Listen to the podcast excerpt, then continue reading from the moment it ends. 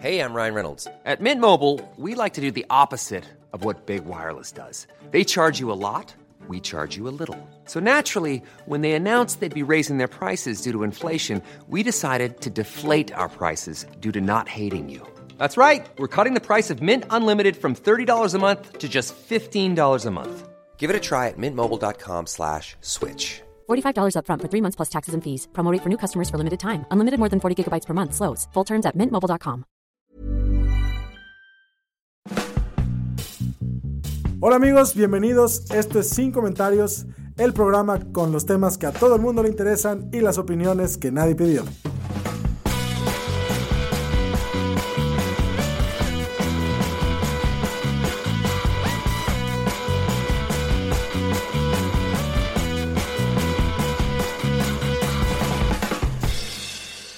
Bienvenidos a Sin Comentarios, el programa donde nadie me respeta. Estoy hablando contigo, Ángel.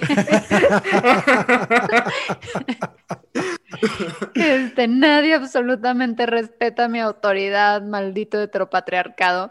Eh, ¿Será quizás porque no les pago?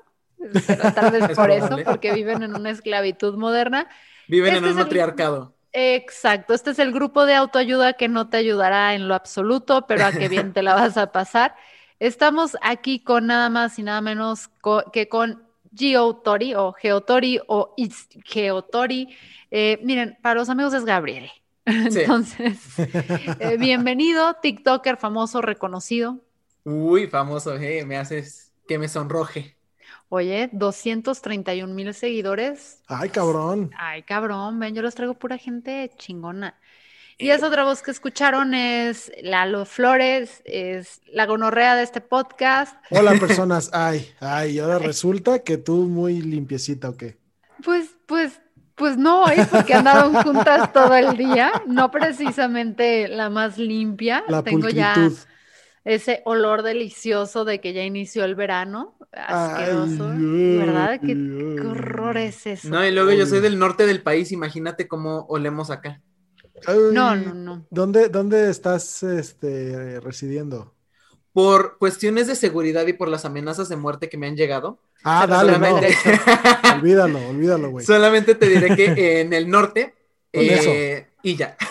Sí, con eso, güey, con eso. Y Y no, con eso. Pero lo podremos descifrar por cómo dice la palabra sushi. A ver, di sushi. Sushi.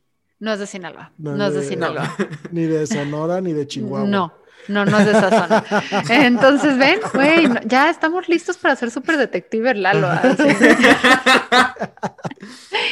Pero este es un, un- un podcast bien bonito eh, porque hay un discurso y que es algo que a mí siempre me ha llamado la atención, que la gente automáticamente eh, asume que odio a las religiones, ¿no? Porque soy, no sé ni qué soy, creo que soy agnóstica. Eh, no soy nada, no practico ninguna religión. Y la gente automáticamente dice, Fernanda, ¿tú odias a las religiones? No, odio a los sacerdotes. Eso sí me caen de la chingada, pero no tengo nada en contra específicamente de las religiones. Y me llama mucho la atención cuando cono aparte, chécate, o sea, psicólogo y religioso. Memo, ¿dónde estás? Te extrañamos. Cuando conozco una persona religiosa, primero me sorprendo mucho porque es como, ay, pensé que les enseñaron a alejarse de mí. Em, y lo segundo es como, güey, todavía hay gente que cree en algo. O sea, es como, wow. Y invitamos aquí precisamente a Gabriel para que nos hable un poco de, de cómo logras mantener tu fe y cómo logras, eh, pues, ser católico y además ser una persona de la diversidad y abiertamente la diversidad en el norte del país. ¡Ey! Ese es, un- Ey. es todo un asunto. Este, pues mira, lo he logrado con mucho trabajo. Este, por supuesto que me he encontrado con situaciones bastante difíciles, porque como cualquier, como casi cualquier persona mexicana, yo nací en una familia que es católica por tradición y no por convicción.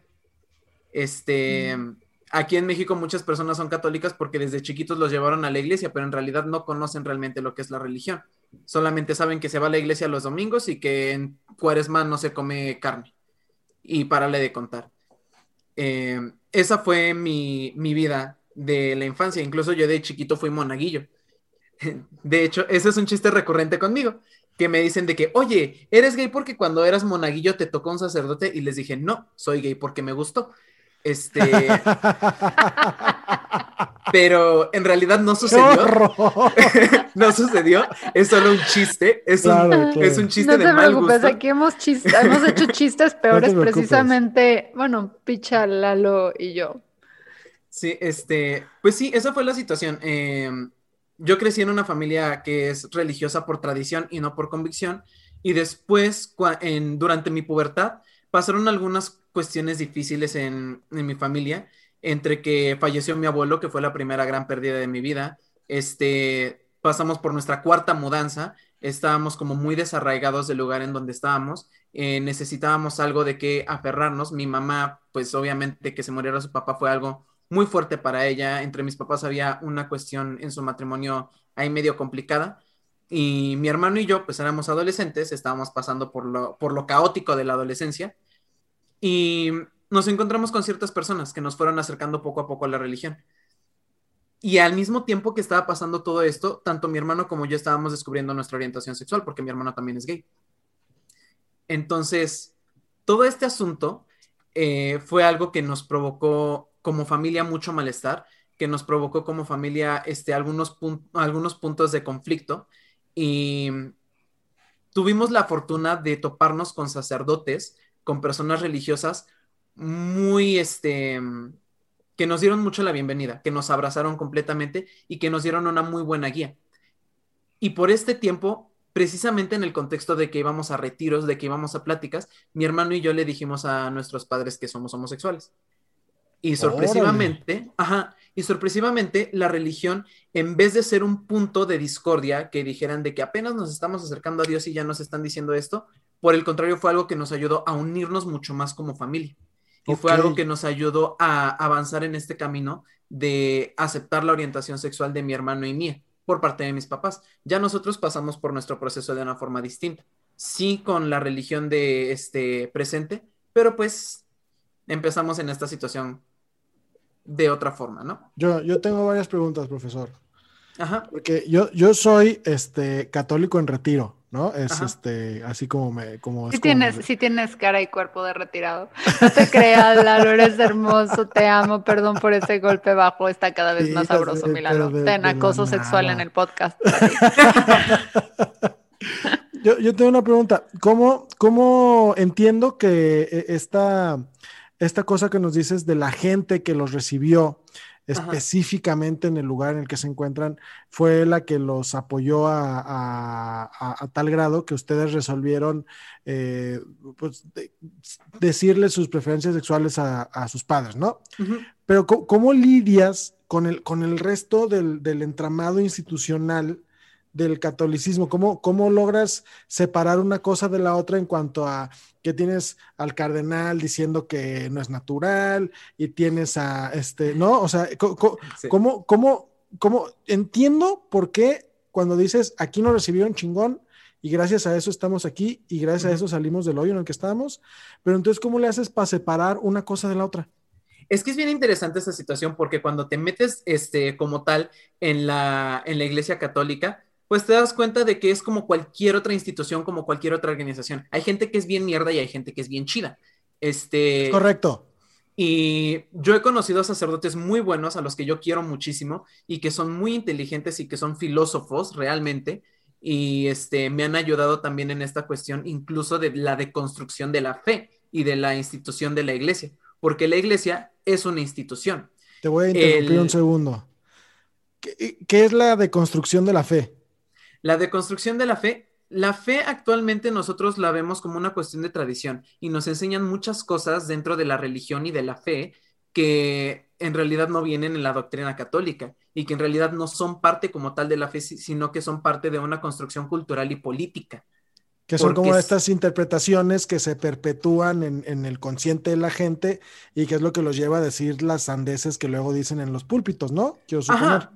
Sí, por ejemplo, si tú te pones a estudiar un poco de la historia de la iglesia, te vas a dar cuenta de muchas cosas y vas a decir, ah, con razón, porque hay una historia política muy intensa detrás de todo lo que es la Iglesia Católica como una institución. Tiene que ver con el Imperio Romano, tiene que ver con cuestiones de misoginia, tiene que ver con cuestiones de este, las monarquías europeas, tiene que ver con cuestiones de la conquista aquí en México.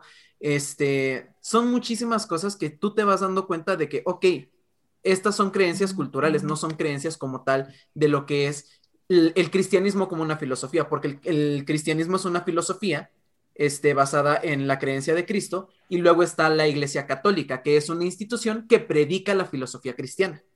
Ah, mira nomás, nos está mm. golpeando con conocimiento este sí, güey. Pues es que si hubiéramos entrado de vez en cuando a la iglesia en vez de quedarnos ahí con los esquites, güey, y las garnachas, quizás hubiéramos aprendido algo. Me imagino a Jesucristo ahí con el señor de los elotos, quítase de aquí, sí. el templo. Vuela si no nos quedáramos enganchados con las declaraciones de Juan Sandoval, a lo mejor podríamos, podríamos avanzar un poquito en el tema. Exacto, pero ¿quién tiene tiempo para Cristo en su corazón cuando se tiene esquites en la panza? Nadie. Puedes tener las dos cosas. Te lo digo por experiencia. Entonces, o sea, es, muy interesante. Entonces, con, con la iglesia, ¿cómo fue? O sea, ¿Cómo fue la recepción por parte de tu grupo religioso cuando también eh, sales del closet? Fíjate, eso, es una cosa que estuvo bastante interesante porque, por ejemplo, con los grupos, con los chicos con los que yo convivía, eh, nunca fue un secreto. O sea, no hizo falta decirlo como tal, no hizo falta decirles de que, hola grupo, soy gay. Este, simplemente platicábamos y de repente les decía de que, ah, sí, y es que hay un chico que me gusta y todos de que, ah, ok, está bien. Ah, nadie me hizo pedo, nadie, realmente nadie me hizo pedo. El problema fue, fíjate, el problema empezó cuando empecé a involucrarme dentro de este, las comisiones de pastoral. O sea, por ejemplo, eh, la iglesia... Ajá, recuerda que nosotros... Mira, pero, Gabriel, yo aquí soy como lencho en el calabozo, le entro cuando hay que entrarle. ¿Qué, es este, este rollo de pastoral, mano? las comisiones de pastoral, pues la Iglesia Católica es toda una institución y pues obviamente hay muchas cosas que se tienen que atender. Y existe, por ejemplo, la pastoral juvenil, que son los grupos en los que asisten los jóvenes, ahí se les da catequesis. Está la pastoral catequética, que son los que se juntan todas las señoras de 50 años y más a aprender este, de la Biblia para poder enseñarle a los niños chiquitos. Y entraremos tú y yo, Lalo. Está, por ejemplo, pastoral social. Estas son las comisiones de pastoral. Ya, son como las, o sea, son como las comisiones de la Cámara de Diputados, Lala. Ah. Sí, algo así. El este Instituto Margarita Zavala de Catequesis, ¿no? es algo descabellado, ¿no? Pues fíjate que de hecho existen las hermanas catequistas guadalupanas. Y ellas están muy involucradas dentro de la pastoral catequética, pero eso ya son otras cosas que explicarán ellos. No explicado el punto, eh, prosigue, por favor, querido invitado. Este, cuando yo me empecé a involucrar en las comisiones de pastoral, en pastoral juvenil específicamente, eh, yo desde hace mucho publico, de, mis publicaciones de Facebook son muy críticas, son muy, este, chinganos a madre los homofóbicos y por el estilo, ¿no? Este hasta ese momento fue cuando yo empecé a tener problemas, cuando me empecé a involucrar en las comisiones de pastoral, lo cual me pareció bastante irónico porque el obispo de mi diócesis eh, es aliado LGBT. Órale. Es un obispo que, sale a las, que ha salido a las calles con banderas arcoíris en sus manos, que ha dado misas en honor a la comunidad LGBT, que ha bautizado a hijos de parejas este, lesbomaternales y homoparentales, y es un hombre que generó una comisión de pastoral para la diversidad sexual aquí en mi ciudad. Wow. Entonces, sí, o sea, él... él es como que estás hablando de, de, Suiza o algo así, mano. No, aquí está de Wakanda. Sí, ¿verdad? O sea, se ve como, es que uno, a ver, o sea, uno se quedó muy alejado de la iglesia y todo eso porque era muy conservadora cuando Lalo y yo éramos jóvenes. Machín. Entonces era como, condenamos todo lo que, eh, o sea, luego nos convertimos, ¿no? Así como eh, comediantes, este, promiscuidad, viva la promiscuidad, o sea, todo eso y era como, no. Y dije, güey, si me cancelas, tú te cancelo yo antes a la chingada contigo, ¿quién te necesita? Y nosotros teníamos a, Norberto, ¿no? Norberto era el de acá. Sí. ¿Sigue vivo? Norberto Rivera, sí, él es Sí, va, casi se nos muere, ¿verdad? Pero no tuvimos suerte. Perdón, perdón. Ay. No, yo también pienso que, ese tipo, o sea, no me agrada el, tipo. Es una basura, Lalo. Oye, yo tengo una pregunta. ¿Existe el movimiento Norberto, hashtag Norberto no es mi cardenal, así como no es mi presidente? Pues mira, me gustaría formarlo, me gustaría empezar a formarlo. Porque, y ahorita les iba a decir, sí, hay muchos dirigentes de la iglesia que son como que, y también escucho sus nombres y a mí me hierve la sangre cuando escucho los nombres de ciertos obispos o de ciertos cardenales. Este, pero hay otros obispos, hay otros cardenales, hay teólogos, hay sacerdotes que son muy aliados de la comunidad LGBT y de hecho existe una red global de católicos arcoíris, que son más de que son más de 40 organizaciones católicas de personas LGBT que tienen a sus asesores teológicos, que tienen a sus sacerdotes, hay cardenales, hay este, obispos, y de hecho los cardenales de Alemania están ahorita en una discusión sobre esta cuestión de las uniones entre personas del mismo sexo y cómo la iglesia puede integrar esto a sus, este, a sus comunidades. Creo que está increíble. Perdón, Fer. Pero no, ese es mi único comentario. Ah, ok.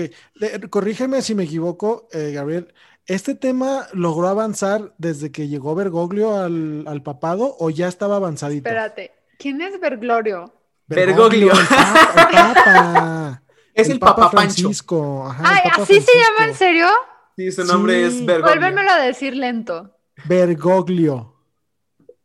Me quedo con Bergoglio. ¿Cuál es su primer nombre? Es el, Bergoglio es el apellido.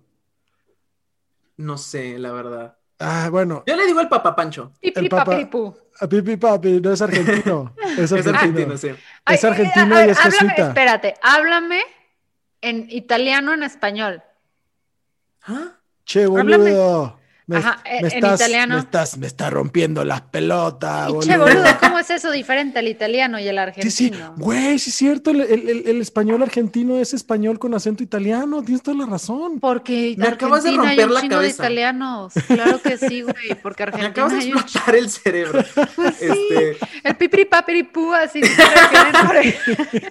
si tú le preguntas a un europeo y le hace pipiri papiri pú, dice argentinos. A huevo, güey.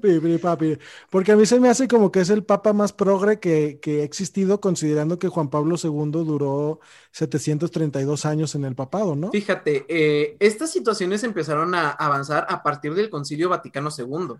Y eso ya estamos hablando de hace muchísimo tiempo. Porque antes de eso, este, la homosexualidad definitivamente era un tema que no se hablaba en la iglesia. Era algo que nada más decías homosexualidad y la respuesta automática era no. Eh, Era you, no. no. Vamos a negarlo. Ajá, exactamente. Y empezó a haber discusión entre cardenales, entre sacerdotes a partir de los años 60, que empieza la revolución por la liberación este, sexual en Estados Unidos, en Nueva York, con lo del Stonewall. Ok. A partir de ahí empezó a haber mucha discusión en, no nada más en la iglesia católica, también entre muchas denominaciones cristianas empezó a haber un desastre, empezó a haber mucha discusión al respecto y la iglesia ha emitido documentos en los que hablan de, y esto es una cosa que la gente no sabe, es parte de la catequesis católica que se tiene que evitar toda discriminación injusta contra las personas LGBT y que se les tiene que ah. recibir, se les tiene que abrazar y que se les tiene que integrar a las, este, a las actividades de la iglesia. Se nos tiene que Sí, te lo prometo. Guau, guau, guau, guau, o sea, sí está chida la religión, nada más está de la verga sus fanáticos. Nada más están de, ajá, haz de cuenta. Somos como este los fandoms de los grupos de K-pop, de que hay fandom tóxico y hay fandom este más relajado, ¿no? Sí. Eh, pero corazoncito, no lo ven, pero estoy haciendo el corazoncito eso porque soy una señora que ya lo sabe hacer. Este, entonces sí, en la doctrina de la Iglesia Católica hay este, es parte del magisterio que las personas homosexuales no debemos ser discriminadas dentro de la iglesia. La iglesia, los cardenales y los obispos tienen la obligación de generar programas de pastoral en los cuales nos ayuden a integrarnos a nosotros a la iglesia y se satisfagan nuestras necesidades espirituales. Es parte de lo que es obligación de la iglesia católica y está escrito en los cánones de la iglesia, pero la gente no lo sabe. ¡Wow! no sabía yo. Necesitan mejor RP, güey. Y, todo esto está consignado en el Concilio Vaticano de, principios de los 60. Estoy, estoy el Concilio Vaticano es una cosa muchísimo más vieja, pero ah, a partir del Concilio Vaticano haz de cuenta que la iglesia tiene una cuestión de que discuten constantemente y estos son los concilios, estos son los sínodos, estos son este, las este, congregaciones y cada vez se emiten documentos y estos documentos van firmados por el Papa o por la Congregación para la Doctrina de la Fe. Entonces, eh, el Concilio Vaticano II yo creo que fue a principios del siglo pasado. Eh, los documentos que hablan sobre la cuestión de la orientación sexual empezaron a partir de los años 60. Ah, Uno de estos documentos lo, emitieron, lo emitió el Obispado de Estados Unidos. Eh, hay un documento que se llama Always Our Children, por siempre nuestros hijos, y que habla de cómo recibir este, de forma amorosa a las personas LGBT en la iglesia. Pregunta, pregunta, profesor. ¿Hay algún lugar donde pueda tener uno fácil acceso a este tipo de documentos como para que la gente que nos escucha pueda ir al, al, a este lugar y consultar lo que nos estás diciendo como como este, como una especie de. Lalo, ahí te va. O sea, lo que haces es que volteas una cruz, das tres vueltas, echas agua sagrada y lo imprimen. te llega el fax. Es que fíjate, eso es lo que, eso es lo que también me, me causa muchísimo conflicto. Todos estos documentos están de libre acceso en la página del Vaticano. El Vaticano tiene página, por cierto. Este en la página del Vaticano te metes y ahí puedes checar todos los documentos de la doctrina de la iglesia. Yo los tengo descargados en mi computadora y los he leído y junto con los sacerdotes que conozco hemos criticado esos documentos. Claro. ¿Por qué? Porque en los documentos sí dice que nos deben recibir este de forma amorosa, etcétera, etcétera, etcétera, pero en estos documentos dice que, la, este, las tendencias homosexuales, porque lo dicen como tendencias homosexuales, son algo intrínsecamente desordenado que no refleja el plan de Dios para lo que es la sexualidad porque la sexualidad tiene que estar abierta a dar vida. Entonces, eso también son cosas de la iglesia que están medio zapadas de, la cabeza, ¿no? Que dicen que la única sexualidad válida es aquella que está abierta a dar vida. Es decir, si tienes sexo sin intenciones de reproducirte, estás cometiendo un O sea, el sexo anal no, eso para todos, hombres y mujeres. Fíjate, yo diría, no le digan no al sexo. Acabo de encontrar una acabo de encontrar una laguna en esto. A ver. Porque si las relaciones, las relaciones sexuales válidas son las que son para dar vida, Fíjate, el intrincado que voy a proponer. Este, si una mujer trans tuviera eh, sexo con un hombre trans y procrearan, primero le explotaría la cabeza a Norberto Rivera, pero sería una relación sexual completamente válida para ellos. Pero imagínate qué tipo de relación sexual también sería inválida, una mujer que sabe que es infértil. Exactamente. Pero también lo que tú mencionas es algo que la iglesia no ha querido hablar y de hecho la iglesia no tiene ningún documento que hable sobre las personas transgénero. Ninguno. Chale. Pues es que, es que, es que es, yo creo que es muy de avanzada para el, para la religión, ¿no? O sea, creo, creo que estas discusiones para ellos, este, o sea, ellos en el, en el tema van como en los años 70 apenas. Aprox. ¿no? Sí, ¿no? O sea, así de atrasado. o sea, creo, no, creo, no creo que estén en, el, en los años 70 porque es el año de la liberación sexual. Este, creo que están como en los 30. Dicen que tenemos tendencias hacia la homosexualidad y no la reconocen todavía como orientación sexual homosexual. La iglesia sigue creyendo que los homosexuales somos heterosexuales que nos desordenamos en nuestra sexualidad. Entonces, Eso esta, es lo que parte, creen ellos. esta parte del apapacho hasta cierto punto la entiendo entonces como medio condescendiente, ¿no? Como los homosexuales son parte de la comunidad, abrázalos para que se corrijan. Pues es que, de hecho, la misma iglesia dice que, o sea, reconoce en uno de sus documentos que para las personas homosexuales, este, significa un verdadero reto o es casi imposible cambiar su orientación sexual. Entonces, por eso dicen, no debemos emitir violencias mm. contra estas personas, no debemos este, forzarlos a cambiar porque eso les puede hacer más daño pero tampoco podemos autorizar su sexualidad, tampoco podemos autorizar sus relaciones porque son objetivamente desordenadas y no van conforme el plan de Dios, etcétera, etcétera, etcétera, que realmente ya se está discutiendo eso y se está viendo que hay muchos huecos argumentales y que estos argumentos que están dando no tienen como tal un sustento eh, teológico. ¿Por qué? Porque nos siguen, viendo, nos siguen viendo a nosotros como heterosexuales desordenados, es decir, dicen que nosotros nacimos siendo heterosexuales y nos desviamos del camino, cuando no es así. Hablando, hablando de esta desviación y la manera en la que la religión todavía aborda a la homosexualidad, te voy a hacer una pregunta turbo morbosa, puedes elegir no contestarla. Este, ¿Qué opinas de Mauricio Clark? Siguiente pregunta. Este, mira, yo he hecho que se curó, que se curó del homosexualismo. Yo he hecho videos sobre este tema. No juzgo al hombre, este, disfrutó lo que tenía que disfrutar y lo ha platicado abiertamente. Este, estas cosas, las terapias de conversión, que en realidad no son terapias, eh, los ecosig, es tortura. He hablado de esto en mi perfil de TikTok más de una vez. No tienen sustento científico, tienen muchos huecos en sus métodos, mezclan este, metodologías de psicología que son contrarias unas con las otras, utilizan métodos de tortura literalmente han sido declaradas ilegales en muchos lugares por los métodos que utilizan y las personas que han sido sometidas a estas terapias dicen, no nos cambian de orientación sexual, nos enseñan a reprimir nuestra orientación sexual y a sentirnos satisfechos con eso.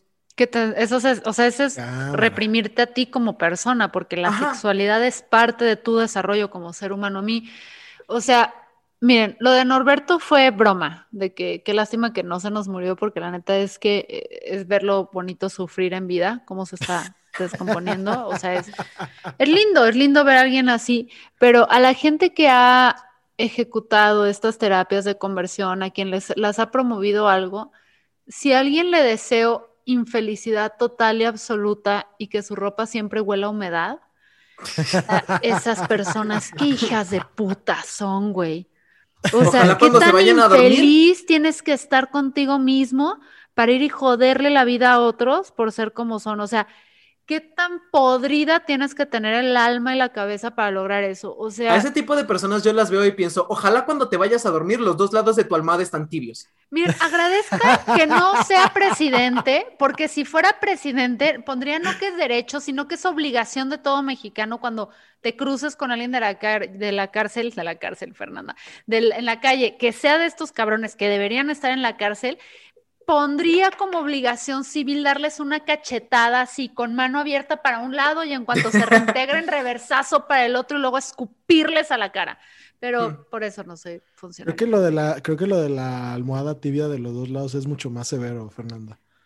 Imagínate tener la almohada tibia cuando te duele el cachete porque te golpearon la cara 30 veces. Las dos cosas van a ser obligación. Imagínate 15 de mayo, 45 grados a la sombra Llegas a tu casa, te acuerdas, te acuestas y te, te has acostado en, un, en una en una, en una almohada tibia. En una almohada tibia. Dios nos libre. Esa es la tortura que se merecen. Pero bueno, sí, y de hecho, este, pues te digo, estas situaciones son parte de la iglesia y la gente no lo sabe. Y la iglesia está todavía en, una, en un punto muy negro en estas situaciones y se niegan a aceptar los argumentos científicos que ya existen, que dicen que las personas homosexuales no son heterosexuales desviados, que la homosexualidad es un fenómeno en sí mismo. O sea que no tienen que vernos a nosotros como heterosexuales, tienen que vernos como lo que somos. Bueno, le estás pidiendo a las personas que creen que venimos a Dan y Eva que reconozcan argumentos científicos, no reconocen la evolución, Gabriel, ah, por favor. fíjate, eso también es una situación interesante porque la iglesia reconoce que Adán y Eva son figuras retóricas. ¿A poco? ¿Qué hubo, Fernanda? A ver, ¿qué pedo, güey? O sea, me estás diciendo que tengo que reconectar con la fe que nunca me inculcaron en mi casa. No, creo que lo que está diciendo es que a la fe le hace falta muchísima difusión de sus contenidos académicos. Ok, pero tú haces eso en tu canal a veces, ¿no? Sí. Entonces, ¿cómo te podemos encontrar para todos aquellos que se den cuenta que el problema no es la religión, sino cómo estas personas... Sino la gente pendeja. Este... Exacto, es que es como las leyes mexicanas, las leyes mexicanas, y Lalo no me dejará mentir, en teoría están bien chingonas. ¿Sí? Está bien chingón el amparo, está bien chingón. Pero el pedo. son los...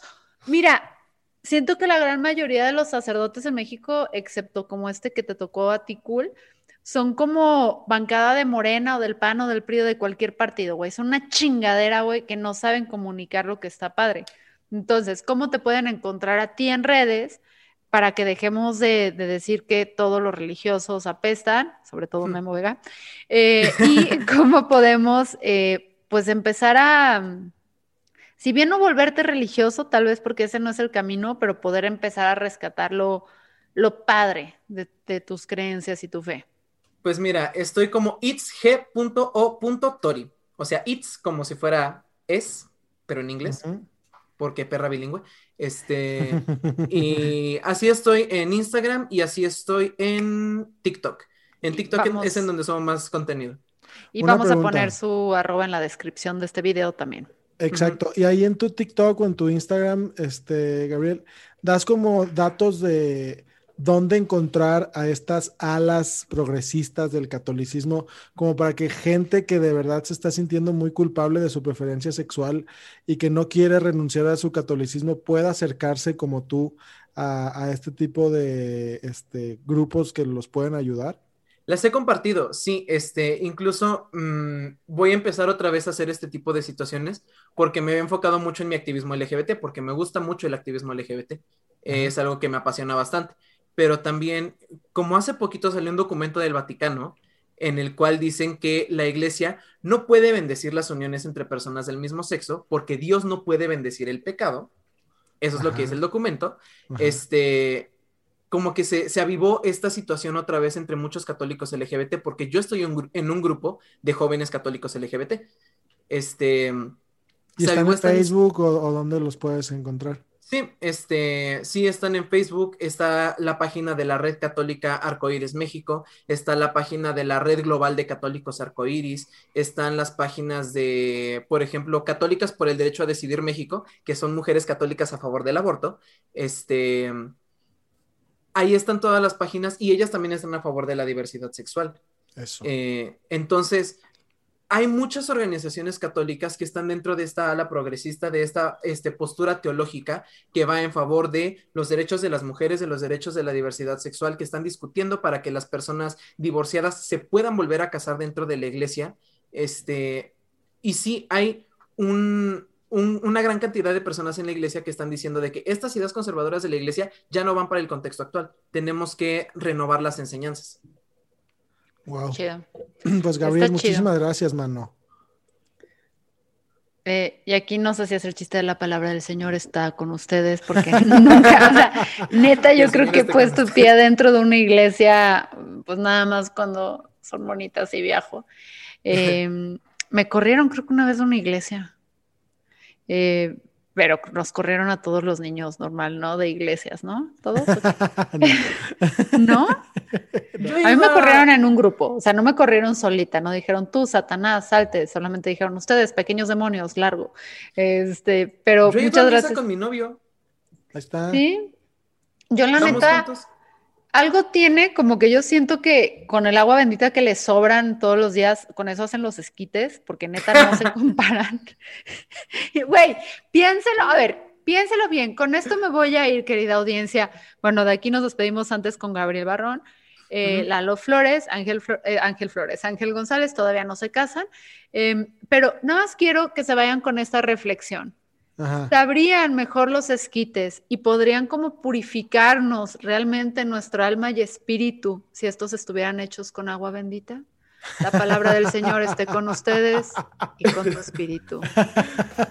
Queda concluida esta sesión. Chao.